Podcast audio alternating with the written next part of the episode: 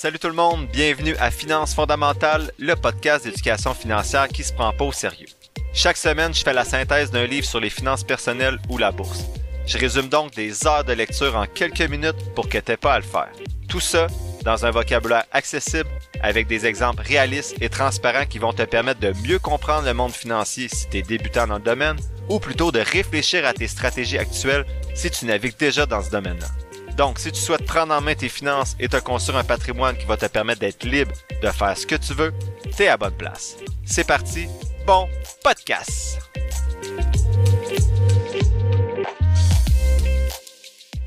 Salut tout le monde, bienvenue à ce 37e épisode de Finances fondamentales. Je suis vraiment content d'être avec vous aujourd'hui pour la synthèse du livre The Millionaire Next Door écrit par Thomas Stanley en 1996, mais moi j'ai lu la version de 2010. Donc Thomas Stanley et son collègue William Danko ont passé 20 ans à étudier les personnes les plus fortunées aux États-Unis, donc de 1973 à 1996 ils ont mené de nombreuses études avec jusqu'à 1000 personnes qui ont répondu à 200, 200 questions chacune. Ils ont également interrogé personnellement 500 millionnaires avant d'écrire ce livre-là. Ce sont des experts qui sont respectés dans leur domaine et ont effectué des recherches pour la bourse de New York et ont été publiés par l'American Marketing Association. C'est le même type de recherche qui a été faite par Nicolas Bérubé avec les millionnaires ne sont pas ceux que vous croyez que j'ai euh, que j'ai résumé dans l'épisode 10, mais lui avait fait ça au Québec bien sûr. Donc, euh, le livre, c'est le livre de Millionaire Next Door traite de la réalité de l'accumulation de, richesses extraordinaires, donc les millionnaires. Les auteurs ont mené des études qui ont révélé que les millionnaires typiques sont pas des consommateurs tape à l'œil. C'est plutôt des chefs d'entreprise qui travaillent dur, qui économisent de l'argent qui mènent un style de vie de la classe moyenne comme vous et moi. En gros, ce livre montre que les habitudes simples de dépenses et d'épargne vont conduire à plus d'argent en banque que la plupart des gens vont en gagner dans toute leur vie, tout en vous aidant à éviter les erreurs critiques sur le chemin de l'indépendance euh, financière. Le premier point, c'est les 12 caractéristiques des millionnaires. Donc, comme Nicolas Bérubé, cet auteur-là dit que les millionnaires, c'est pas ceux qu'on pense, c'est pas ceux qu'on croit. Il dit que la plupart d'entre nous ont grandi en croyant qu'un millionnaire vit dans un manoir époustouflant avec trois voitures de sport et des placards remplis de vêtements de marque coûteux, mais il dit que c'est faux, faux et encore faux. Les auteurs aussi se sont fait prendre au jeu parce que quand ils ont commencé le projet, ils se sont trompés en croyant que les millionnaires dans la vraie vie ressemblaient à ce qu'ils pensaient, à ceux qui voyaient à la télévision. Ainsi, la première fois qu'ils ont invité plusieurs millionnaires à être interviewés chez eux pour l'écriture du livre, ils ont préparé du caviar et du vin. Puis quand les millionnaires sont arrivés, ben chose choquante, ils conduisaient des voitures d'occasion, comme des Honda, des Toyota, ils portaient des costumes euh, bas de gamme et demandaient des sandwichs et de la bière et non du caviar et du vin il s'agissait pas des millionnaires que les, que auteurs voyaient des films dans les médias qui portaient des Gucci, qui conduisaient des Lamborghini. Il s'agissait de millionnaires typiques de la vie réelle qu'on remarque jamais vraiment dans notre quotidien. Il s'agissait souvent de personnes de famille qui étaient plus âgées, qui menaient un style de vie discret et qui travaillaient au sein de la classe moyenne. Et comme le dit le titre, ben ces millionnaires se cachent souvent juste à côté de chez vous, donc sont tout le temps près de vous et moi, puis des fois on ne sait même pas que ces personnes-là sont millionnaires. Donc, quelles sont les 12 caractéristiques des personnes millionnaires? La première, c'est que leurs revenus vont être plus grands que leurs dépenses. Donc, ils vont souvent vivre même dans la même maison depuis plus de 20 ans pour éviter de dépenser davantage sur une nouvelle maison. Deuxième caractéristique, ben, ils vont passer deux fois plus de temps que la moyenne à, faire leur planification financière. Donc, à faire des bilans, à fixer des objectifs, à faire un budget. Troisième caractéristique, c'est que la liberté va être plus importante que le matériel. Donc, ils vont accorder plus d'importance à des expériences, à leur liberté plutôt, qu'à avoir des biens matériels comme une maison, des autos, des bijoux, et euh, ainsi de suite. Quatrième caractéristique, c'est des gens qui ont jamais reçu des cadeaux en argent de leurs parents. Cinquième caractéristique, c'est 70% de ces gens-là sont des travailleurs autonomes ou ils ont une entreprise. Sixième caractéristique, la plupart sont âgés de plus de 50 ans. Donc, on voit que le temps est important avec les rendements composés pour atteindre la liberté financière. Septième caractéristique, ce sont des gens qui pourraient vivre euh, minimum 10 ans avec avec l'argent qu'ils ont de côté, donc s'il n'y avait plus aucun revenu qui rentrait. Huitième caractéristique, ce sont souvent des gens bien éduqués, donc il y a seulement une personne sur 15 qui n'a pas atteint un niveau équivalent au cégep ici, donc 14 personnes sur 15 ont au moins un cégep ou plus euh, au niveau euh, de leur éducation. Neuvième caractéristique, c'est des gens qui ont investi au moins 20% de leur salaire net à chaque année et qui ont fait leur propre décisions d'investissement, donc ils ont investi de façon autonome. Dixième caractéristique, ce sont des gens qui ont investi euh, sur le long terme. Donc, ils ont toujours gardé leur investissement au moins un an et plus, donc dans une compagnie ou dans un FNB. Onzième caractéristique, c'est des gens qui ont optimisé le, ratio euh, qualité-prix pour leur voiture. Et douzième caractéristique, ce sont des gens qui sont cheap, mais les auteurs disent cheap in a good way. Donc cheap dans un bon sens, donc des gens qui dépensent pas sur sur du matériel ou des choses qui sont futiles pour leur bonheur. Sinon, les auteurs proposent des formules d'enrichissement selon ces millionnaires, selon les millionnaires qui ont interviewé. Donc, pour devenir riche d'abord, il faut combiner un bon revenu avec des décisions d'investissement intelligentes. Donc, avec la culture populaire, il y a beaucoup d'entre nous qui ont été nourris selon le mythe avec lequel, pour devenir millionnaire, ben, il faut soit devenir un athlète célèbre, gagner à la loterie ou avoir un père riche, ou au moins il faut être un PDG, un chirurgien ou un avocat euh, de haut niveau. Est-ce que c'est vrai? Ben, les auteurs disent absolument pas. La plupart des millionnaires, c'est des hommes ou des femmes d'un certain âge qui ont tendance à travailler à leur compte et à diriger une entreprise. Donc plus de 80% des millionnaires américains sont des riches de première génération. Ça veut dire que leurs parents n'étaient pas millionnaires. Ces gens-là gagnent un peu plus que la moyenne, mais la principale raison de leur richesse, c'est leur mode de vie autodiscipliné. Donc ils vont épargner 15% au plus leurs revenus afin de pouvoir les investir. La plupart des autres personnes qu'elles aient un revenu élevé ou faible vont consommer tout simplement l'intégralité de leurs revenus en dépensant davantage de ce qu'ils gagnent, ce que font pas les millionnaires.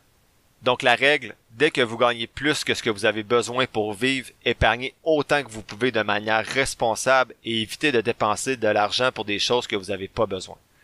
Ça revient un peu à ce que je dis depuis le début du podcast, faire des choix judicieux et investir euh, de façon logique dans des FNB passifs indiciels notamment. Les auteurs font une remarque particulière pour les plus jeunes, peut-être qui m'écoutent sur le podcast. Donc, si vous n'êtes pas encore sorti de l'université, souvenez-vous de cette règle-là à tout prix, afin de pouvoir commencer à épargner et investir immédiatement la moitié, voire plus de vos revenus, dès que vous allez avoir votre premier travail. Deuxième élément de synthèse du livre, c'est jouer défensif. Donc, les auteurs disent d'avoir un plan financier, d'acheter une maison dans un quartier modeste pour ne pas sentir la pression des la, la pression du paraître. Il dit au pire louer et pas besoin d'acheter et de dépenser le moins possible sur des biens non essentiels ou du matériel. Donc selon eux, la planification financière permet d'épargner ce qui va constituer une source de richesse pour ensuite investir. Parce que la finance a tendance à être un sujet abstrait et ennuyeux, les auteurs utilisent des métaphores pour rendre le sujet un peu plus concret en comparant la finance au sport et au jardinage. Ils disent que si nous imaginons que devenir riche est un jeu, alors gagner un revenu élevé revient à jouer à l'attaque et épargner une grande partie de ce revenu revient à jouer à la défense. Les deux parties du jeu sont absolument essentielles pour gagner. Donc pour faire de l'argent, il faut être un peu plus offensif, alors que pour réussir à épargner et investir, il faut être un peu plus défensif.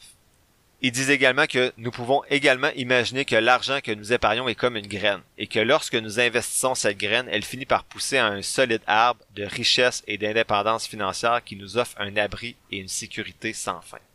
Derrière ces merveilleuses métaphores se cache un message simple en fait, c'est qu'il faut économiser de l'argent, tout simplement. La réalité est incontournable, on devient généralement millionnaire en épargnant au moins 15% de son revenu net et en l'investissant. Donc les millionnaires se révèlent étonnamment frugaux selon les études des auteurs.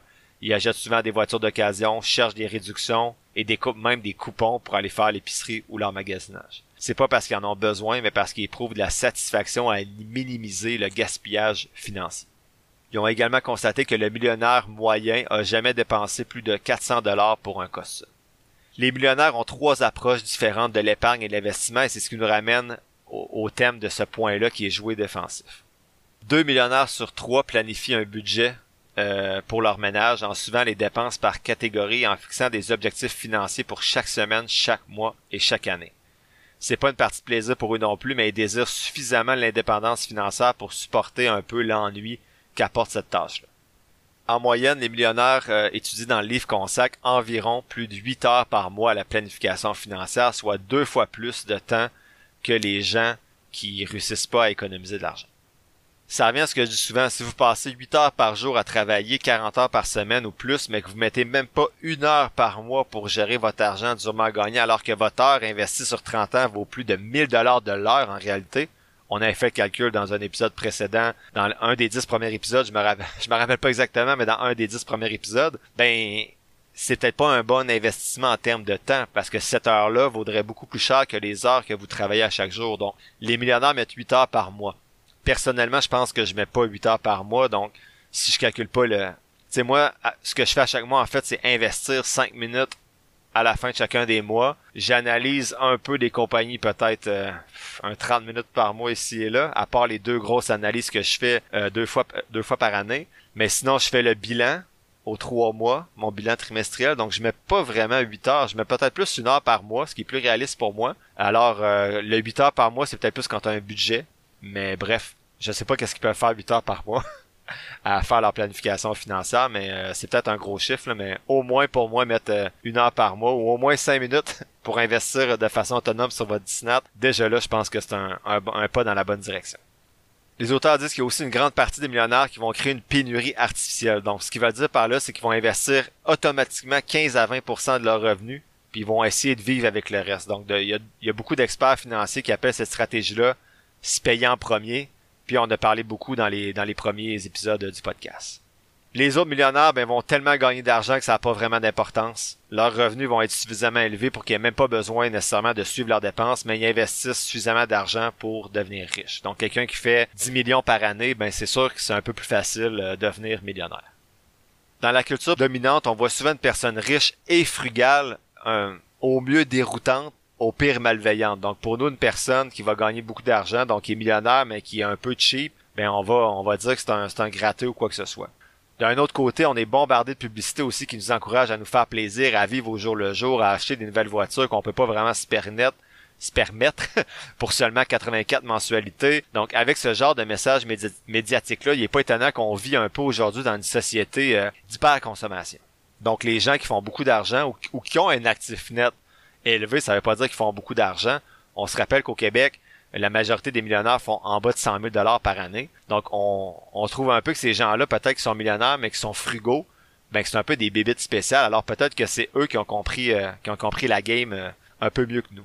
Troisième élément de synthèse du livre, le coût de renonciation. Donc, on peut appeler ça le, coût d'opportunité, l'opportunity cost. Donc, euh, ce que ça veut dire en gros, c'est si tu achètes un téléphone à, à 1000 dollars, ben c'est un 1000 dollars que tu peux pas investir à 10% sur le marché boursier. Donc ça, c'est le calcul que eux font à 10%. Là, c'est pas moi. Je trouve que 10%, c'est beaucoup. Donc un rendement perdu de 1000 de 1000 dollars pour eux à 10% sur 10 ans, ben c'est comme si tu avais perdu 2600 dollars pour ton téléphone à 1000 dollars. Sur 20 ans, tu as perdu presque 7000 dollars pour ton téléphone à 1000 dollars.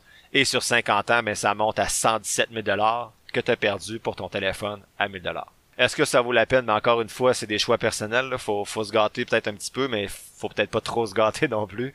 Puis euh, faire nos calculs. C'est la même chose pour fumer. Donc les gens qui fument, ben, ils gaspillent autant d'argent, mais en plus c'est nocif pour la santé. Donc euh, il y a un coût d'opportunité. Lorsque vous achetez quelque chose, ben vous renoncez soit à un investissement, soit à d'autres choses qui vous auraient peut-être rendu euh, plus heureux. Les auteurs parlent aussi d'un coût coût d'opportunité, mais en termes de temps.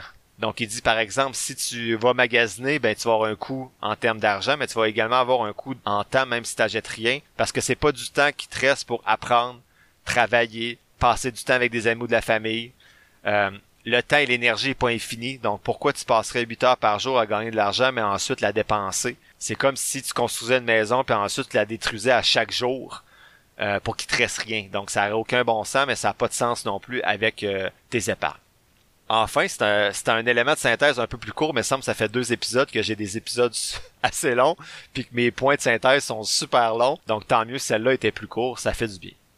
Quatrième élément de synthèse d'aujourd'hui, c'est l'argent empoisonné aux enfants. Donc encore une fois aujourd'hui, c'est pas voulu, mais on aborde l'argent sous l'angle des enfants. Euh, les deux derniers, c'était couple et enfants. Là, on est vraiment dans un point également sur les enfants. Donc peut-être que ça me rejoint plus ces temps-ci. c'est pour ça quand je lis les livres, je mets peut-être un petit peu plus de traces euh, quand on aborde euh, l'éducation financière des enfants, mais bref, selon l'auteur, donner de l'argent aux enfants, ben, c'est un cadeau empoisonné. Il dit que les enfants dont les parents sont riches sont souvent incapables de gérer leurs finances et se préoccupent jamais de leurs dépenses. C'est ce que les auteurs appellent les soins ambulatoires économiques. Donc la plupart des parents fortunés veulent bien faire lorsqu'ils vont soutenir leur enfant avec l'argent qu'ils ont durement économisé, mais en réalité ça nuit plutôt à la capacité de l'enfant à apprendre à gérer son argent. Il y a près de la moitié des Américains fortunés qui soutiennent leurs enfants et petits-enfants à la hauteur de plus de 15 000 dollars par année, ce qui les incite à acquérir un style de vie qui leur en fait, qui leur convient, mais qui n'ont pas nécessairement les moyens pour soutenir ce style de vie-là. Le problème quand tu as 15 000 par année qui provient des parents, c'est que les enfants vont finir par... Euh, ça va finir par se fondre dans leur revenu annuel. Donc, ils vont considérer que ce 15 000-là fait partie un peu de leur revenu annuel, ce qui va les porter à croire qu'ils vont gagner plus en fait qu'ils font et qu'ils vont calculer cet argent-là même à l'avance. Donc, ils vont pas apprendre à vivre sans ce 15 000 $-là de plus dans leur compte. Donc, ce que ça fait, c'est, à maner, si tu leur enlèves ce 15 000 $-là, ben, ils deviennent endettés parce qu'ils sont plus capables de changer leur mode de vie. Ou si tu leur laisses toujours, ben là, ça fait un petit peu des enfants qui ne deviennent pas nécessairement autonomes du point de vue financier. Donc la leçon à retenir selon les auteurs, c'est que si vous avez des parents euh, qui sont riches, gaspillez pas leur argent. Si vous êtes plus jeune, je veux dire, investissez-le au moins judicieusement. Et si vous êtes un parent riche, bien qu'il y ait de l'argent de côté, gâtez pas trop vos enfants, vous allez pas leur faire du bien en les gâtant de cette façon-là. Ils ont aussi des statistiques qui montrent que plus un enfant reçoit d'argent, ces enfants-là souvent vont faire des moins gros revenus quand ils vont être grands. Ils vont être moins productifs au travail aussi et ils vont apprendre à vivre au-dessus de leurs moyens. C'est quoi le meilleur cadeau qu'on peut faire aux enfants? D'abord selon les auteurs Ben c'est les tuition tuition mon anglais exceptionnel. Donc c'est vraiment les frais de scolarité. Donc euh, d'envoyer nos de payer les frais de scolarité de nos enfants. Donc c'est pas de leur donner de l'argent, mais c'est de les éduquer. Donc pour ça, les auteurs se disent ben il y a peut-être pas nécessairement de, de limites. C'est sûr si ça fait son sixième bac, peut-être que là vous pouvez mettre vos limites. Mais bref, pour eux ça c'est pas un cadeau empoisonné de payer des frais de scolarité. Également ben de créer un environnement où la responsabilité et le leadership sont privilégiés au-delà euh, de juste donner de l'argent à nos enfants. Vous le savez, je l'ai parlé dans le dernier épisode, j'étais en pleine réflexion pour la meilleure stratégie pour éduquer financièrement mes filles avec l'argent. Donc, je lis beaucoup ces temps-ci, différentes parties de livres sur le sujet. J'écoute des podcasts, mais je vois les deux côtés. Donc, il y en a qui disent que c'est positif d'aider à gérer de l'argent en donnant de l'argent à nos enfants, mais en leur apprenant à l'épargner et à gérer. Ou bien, il y en a d'autres qui disent de rien donner, mais d'apprendre justement le coût de la vie. Euh, mais comment on l'apprend dans ce temps-là, je sais pas trop. Je suis encore autant mêlé que la semaine passée. Donc j'ai fait une première action. Donc euh, vous savez que je, demande à mes filles, je l'ai parlé je pense la semaine passée, de mettre 50% de leur argent dans un cochon, 50% dans un pot. Et ce que j'ai fait depuis, c'est que le pot dans lequel ils mettent leur argent est transparent. Donc j'ai entendu ça dans un podcast. Donc l'argent que tu dois dépenser doit être dans un pot transparent parce que ça va permettre de voir, exemple, elles trois paquets de cartes Pokémon, ben, elles ont tout vidé leur pot transparent. Donc, ça montre que l'argent, ça part rapidement. Donc, si les enfants, exemple, tu mets dans un, pot fermé où il voit pas l'argent, mais il paraît que psychologiquement, c'est, vraiment mental, ben, les enfants voient moins l'argent partir, donc ils comprennent moins que, les que, que c'est facile de dépenser cet argent-là.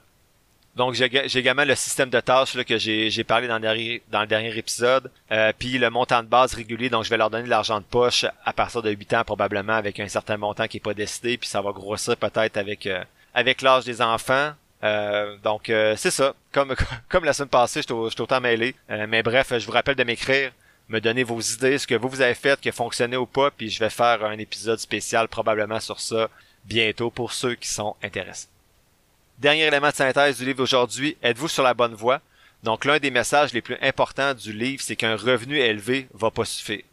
Pour souligner ce point-là, les auteurs évoquent deux groupes particuliers qu'on découvert au cours de la recherche, donc les, euh, les accumulateurs prodigieux de richesse, qui sont exceptionnellement, doués pour épargner et faire fructifier leur patrimoine, donc ces gens-là, ces accumulateurs prodigieux de richesse-là, vont disposer d'une valeur nette bien supérieure à celle de la plupart des personnes qui ont un revenu similaire. Donc deux personnes avec le même revenu, un accumulateur prodigieux, donc en anglais c'est prodigious accumulators of wealth. Euh, ces gens-là vont être capables de faire fructifier davantage leur argent pour un même revenu parce qu'ils veulent atteindre l'indépendance financière. Les under accumulators of wealth, donc les euh, les, les accumulateurs, on pourrait dire pas prodigieux du tout, de richesse, ben ils ont beaucoup plus de difficultés que la moyenne pour économiser de l'argent, de sorte qu'ils finissent par avoir une valeur nette inférieure à la moyenne pour des gens qui ont un même salaire. Et c'est quand même surprenant de constater que cette catégorie-là, ben, c'est souvent des professionnels bien formés qui gagnent un revenu élevé, mais qui dépensent tout ce qu'ils ont pour maintenir un style de vie qui semble, euh, en fait, qui, qui est au-dessus de leurs moyens. Comment faire pour savoir si vous êtes dans une catégorie ou l'autre ou entre les deux? Ben, les auteurs ont élaboré une formule qui est simple. Donc avec la formule, vous allez arriver avec un résultat. Si vous voulez être un accumulateur prodigieux, votre valeur nette doit être deux fois le résultat que vous allez obtenir avec le calcul. Si vous voulez être un accumulateur super prodigieux, votre valeur nette actuelle devrait être dix fois supérieure à la valeur obtenue euh, dans la formule. Et si vous êtes un sous-accumulateur, ben c'est que votre valeur nette actuelle est deux fois plus petite ou encore plus petite que ça de, du chiffre obtenu avec la formule. Donc la formule est la suivante. Vous devez prendre votre âge fois votre revenu annuel divisé par 10. Donc si vous avez 30 ans et que vous faites 100 000 dollars par année, ça donne euh, 30 ans fois 100 000, ça donne 3 millions. Bravo. Et euh, vous devez diviser ce montant-là par 10, donc ça donne 300 000. Donc à 30 ans, si vous faites 100 000 par année, vous devriez avoir une valeur nette actuellement de 300 000 dollars. Si vous voulez être un, accumulateur prodigieux, ben vous devriez avoir 600 000 dollars. Et si vous voulez être un super prodigieux, ben vous deviez avoir le 3 millions, donc 300 000 fois 10, on retourne aux 3 millions. Et si vous êtes un sous-accumulateur, ben vous avez peut-être juste 150 000 ou moins. Donc si vous avez 150 000 ou moins, c'est un drapeau rouge, ça veut dire que vous avez vous avez peut-être pas la capacité encore d'épargner et d'investir euh, assez selon les revenus que vous faites. Quel que soit ce chiffre-là, il reflète la richesse que vous pourriez avoir aujourd'hui si vous aviez pris de bonnes habitudes de, consommation et d'épargne et d'investissement. Le chiffre auquel vous arrivez est à prendre avec des pincettes parce que les jeunes mettent plus de temps à atteindre leur niveau de richesse escompté en raison des, des rendements composés, alors qu'une personne de 50 ans va avoir récolté déjà les bénéfices des intérêts qu'elle perçoit pendant beaucoup plus longtemps. Par contre, selon les auteurs, c'est un bon indicateur de votre situation et ça peut vous empêcher de devenir un type qui disent gros bonnet sans bœuf, donc de faire euh, en fait d'avoir l'air de quelqu'un que vous n'êtes pas d'une illusion. Donc d'avoir l'air d'avoir de l'argent parce que vous avez une grosse voiture, une grosse maison, mais finalement votre actif net est à moins 100 000 dollars. Bon, vous êtes peut-être curieux, mon chiffre à moi c'est quoi? Donc euh, c'est 306 000 dollars. Donc j'ai fait 34 fois mon revenu annuel qui était autour de 96 000 dollars. Je pense là je l'ai pas devant moi. Donc ça a amené le chiffre que j'ai obtenu dans la formule c'était 306. Ma valeur nette aujourd'hui actuellement est environ à 522 000 dollars. Donc si je fais 306 000 fois 2 pour être un accumulateur prodigieux, ça devrait être à 612 000. Donc il me manque environ 100 000 dollars dans mon actif net pour être un accumulateur prodigieux. Et le super prodigieux, ben, serait plutôt autour de 3, 3 millions, un petit peu plus. Donc je suis loin de là. Mais au moins, je suis plus proche de l'accumulateur prodigieux que du sous-accumulateur. Donc euh, c'est quand même pas si mal. J'espère qu'avec le temps, ça va augmenter. Euh, je suis avec un salaire plus élevé depuis seulement trois ans. Donc, si je fais ça avec mon salaire précédent, qui était plus autour de 50 000, ben, je suis quand même trois fois au-dessus de ma valeur nette théorique. Donc, euh, j'essaie de m'encourager un petit peu. Euh, j'ai pu ça me retrousser les manches. Donc, si mes comptes se remplissent avant d'atteindre le x2, ça va être mon prochain objectif peut-être. Ensuite, ce sera le x10, mais ça, j'en doute, j'en doute plutôt fort. En conclusion, ben, il suffit de bien planifier ces choses, de vivre en dessous de ses moyens et d'éviter quelques erreurs stupides. Euh, vous voulez savoir comment? Ben, il faut suivre trois règles pour améliorer vos chances de vous retrouver un jour avec 3 millions en banque. Donc, épargner de manière responsable dès que vous commencez à gagner plus d'argent que ce que vous avez besoin pour vivre. Utilisez cette formule simple qu'on vient de voir pour calculer si vous atteignez pas votre potentiel financier que vous devriez atteindre. Et enfin, éviter ce que les auteurs appellent les soins ambulatoires coûteux pour atteindre votre objectif. Donc, tout ce qui est matériel futile, dépenses inutiles qui, a, vous permet pas nécessairement d'être plus heureux ou heureuse. Qu'est-ce que je retiens du livre? Mais ben, encore une fois, les millionnaires, c'est pas ceux qu'on croit. Donc, bien qu'ils aient souvent gagné leur argent de manière agressive, les plus futés sont défensifs avec leur investissement.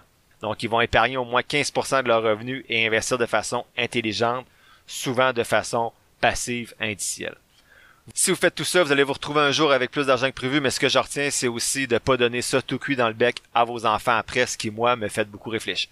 La semaine prochaine, je fais la synthèse du livre euh, de Jean-Sébastien Pilote qui s'appelle La retraite à 40 ans. C'est un livre, honnêtement, que je m'attendais à rien, mais qui m'a vraiment surpris, même après en avoir lu des cinquantaines d'autres avant. Donc, c'est vraiment un épisode à pas manquer, je pense, qui va être encore une fois, comme les deux, les deux précédents, des, les deux des semaines précédentes, un peu plus long, je crois. Ce jeudi, je vais partager sur la page Facebook du podcast l'analyse de trois autres compagnies en bourse sur ma liste de titres potentiels, soit Visa avec le sigle V, Adobe ADB et ASML Holdings ASML. L'épisode tire à sa fin. Je te remercie d'avoir pris quelques minutes aujourd'hui pour m'écouter. J'espère que les contenus partagés t'auront apporté de la valeur. Si c'est le cas, ou bien que tu trouves que de façon générale, le podcast aide à ta santé financière, tu peux soutenir mon travail de trois façons différentes. D'abord, tu peux t'abonner au podcast pour 3,99 par mois afin d'avoir un accès en plus à un épisode mensuel supplémentaire à chaque premier jeudi du mois. Ensuite, tu peux donner de la visibilité au podcast en le partageant avec ton entourage et sur tes réseaux sociaux ou en cliquant sur le bouton suivre, abonnement ou quelque chose qui ressemble à ça selon la plateforme sur laquelle tu m'écoutes. Ça, ça te coûte rien et ça m'aide beaucoup. Enfin, tu peux nourrir les futurs épisodes en me posant des questions ou en me suggérant des lectures sur la page Facebook du podcast ou par Gmail. Toutes les informations sont quelque part dans la description de l'épisode. Je t'invite justement à t'abonner à la page Facebook du podcast pour avoir accès chaque semaine à l'image synthèse des épisodes et également à l'analyse des compagnies en bourse que j'effectue à l'aide de ma stratégie d'analyse fondamentale. N'oublie pas que je suis pas un expert, prends donc jamais ce que je dis pour du cash, fais toujours tes propres recherches. Sur ce, merci encore pour ton écoute et on se voit dans le prochain épisode de Finances fondamentales.